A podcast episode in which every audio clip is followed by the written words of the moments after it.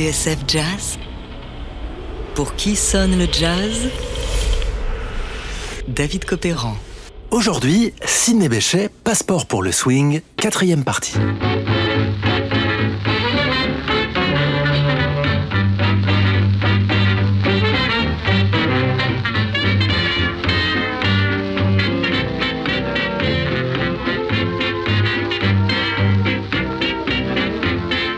En 1930. Sidney Bechet a 33 ans et il est dans de sale drap. Né à la Nouvelle-Orléans, sa trajectoire l'a emmené à Chicago, Londres et Paris, où il faisait partie de la Revue Nègre de Josephine Baker. Entre-temps, il a joué pour la famille royale britannique et reçu les éloges des grands de ce monde avant de prêcher la bonne parole du jazz de Moscou à Rome, en passant par la Turquie, l'Égypte et le Luxembourg.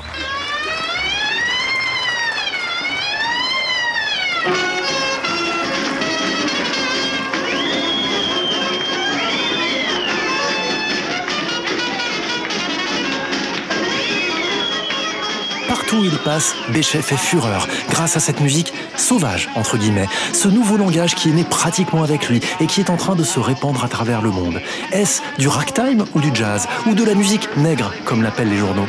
En ce début d'année folle, on ne sait pas encore très bien.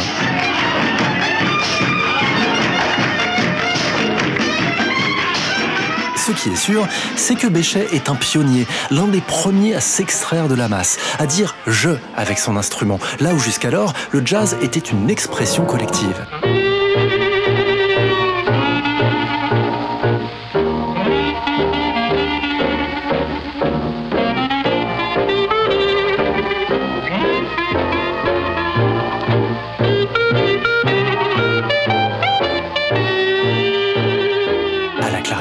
Plus rond, plus boisé, ou au soprano, plus mordant, Béchet donne corps à chaque note en la faisant déborder du cadre, soit en pressant sur l'embouchure avec sa mâchoire, soit en glissant les doigts sur les clés de son instrument. Sa manière d'utiliser ces différents effets est théâtrale. On pense au vibrato charnu qui va le rendre célèbre, mais aussi à ses attaques et à son phrasé viril. En fait, tout ce que fait Béchet est inédit, et quand il n'est pas inédit, il est poussé à son paroxysme. Écoutez l'introduction de Leio Racket, avec ses trilles et ses notes tirées. En 14 secondes, tout Béchet est là.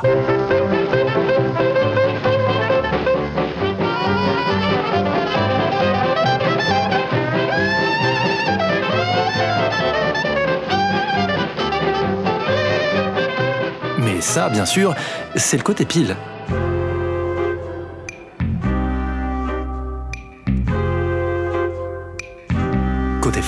Béchet est un loup solitaire, joueur, impulsif, aussi charmeur qu'insaisissable, et parfois violent. Si en 1930 Béchet est sale drap, c'est qu'il n'a plus nulle part où aller. Chassé d'Angleterre et de France où il a fait de la prison, attendu au tournant aux États-Unis par une femme qui souhaite régler ses comptes avec lui, Béchet n'a d'autre choix que de se mettre au vert.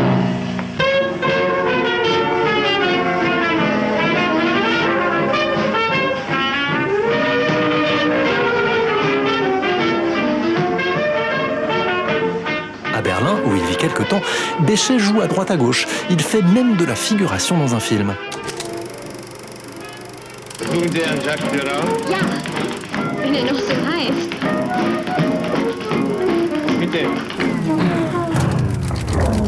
Malgré tout, Sidney finit tout de même par rentrer chez lui aux États-Unis, où il peut toujours compter sur son vieil ami le chef d'orchestre Noble Sissel pour lui trouver un job. En parallèle, Béchet se trouve quelques engagements dans des hôtels de luxe, mais à 35 ans, il n'est toujours pas prophète en son pays. Peut-être parce qu'il n'a jamais enregistré sa musique avec son propre groupe, là où un Louis Armstrong, en comparaison, a déjà 7 ans de production discographique derrière lui. Sans doute la faute à ce côté franc-tireur dont on a déjà beaucoup parlé, mais heureusement, la donne va bientôt changer. Le 15 septembre 1932, Sidney grave six faces pour le label RCA sous l'égide des New Orleans Fitwarmers, un groupe qu'il a monté avec le trompettiste Tommy Ladmier, un Louisianais comme lui. Ensemble, ils donnent la quintessence du petit groupe de jazz, à la fois précis, swingant, super affûté, mais aussi sauvage, joyeux, guidé par un vent de liberté irrésistible. Écoutez, ça s'appelle Sweetie Dear.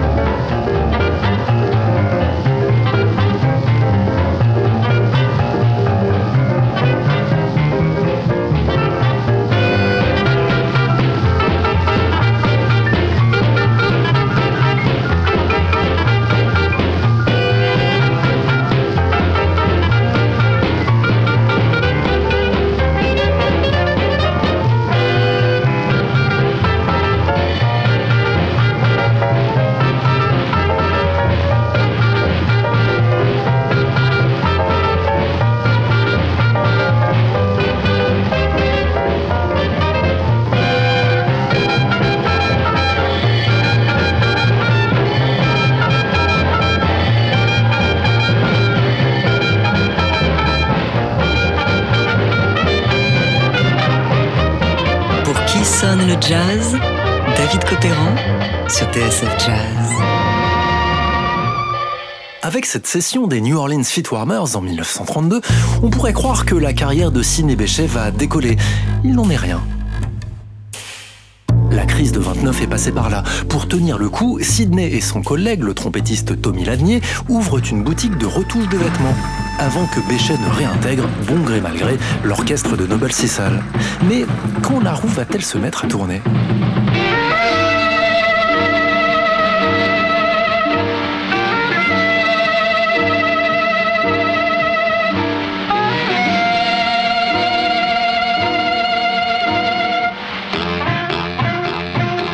Eh bien pour Béchet, tout change en 1938.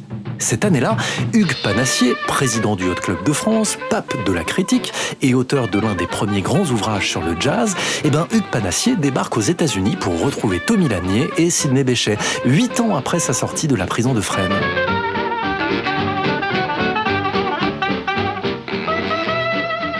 1938, les anciens ont la cote.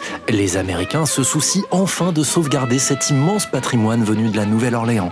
Cette musique que l'on appelle le jazz et dont certains pionniers n'ont pas été reconnus à leur juste valeur. Ainsi, alors que le grand King Oliver vient de mourir, le musicologue Alan Lomax recueille pour la librairie du Congrès et pour la postérité les souvenirs de Jelly Roll Morton.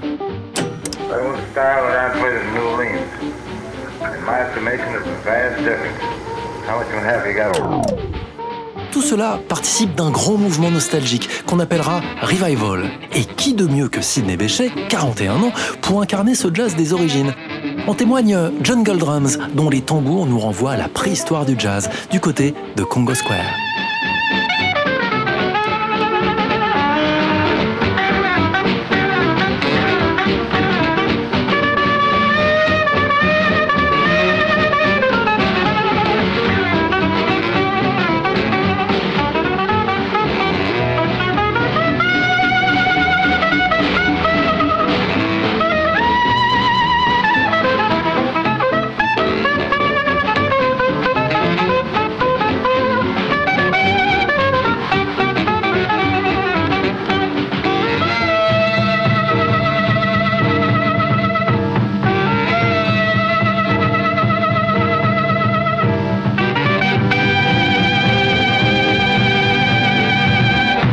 De ce moment-là, Béchet connaît une seconde jeunesse. Dans Weary Blues, tiré des sessions de Hugues Panassier, il livre un solo spectaculaire.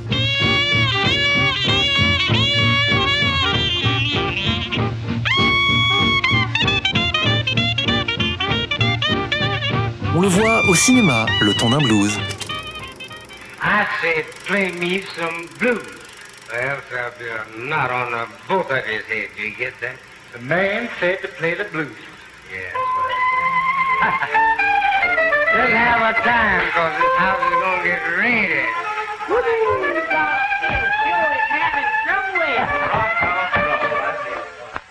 Et le 19 avril 1941, Sydney innove avec The Shake of Arabi. Sur ce titre, en effet, il est l'un des premiers à utiliser la technique du re-recording. Il joue toutes les parties et tous les instruments.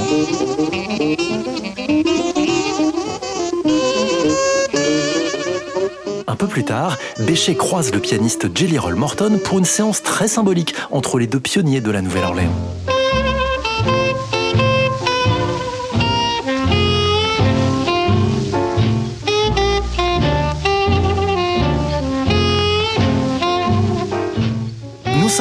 En 1939 et pour Béchet, tout va très vite. Tous les labels lui font la cour, dont RCA Victor, mais aussi une toute petite marque créée par deux immigrés allemands, Alfred Lyon et Francis Wolff. C'est Blue Note, dont le catalogue se résume à deux petits disques au format 30 cm. Mais qu'à cela ne tienne, Alfred Lyon, l'un des associés, a rencontré Béchet dix ans plus tôt. Souvenez-vous, c'était lors de l'escale forcée du saxophoniste en Allemagne. Alors, Alfred Lyon fait le forcing et Béchet accepte de se rendre en studio à New York le 8 juin 1939.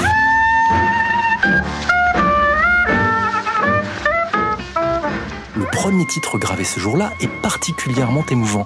C'est Blues for Tommy, dédié au trompettiste Tommy Ladnier qui vient de disparaître. Midlux Lewis est au piano et Sid Catlett à la batterie.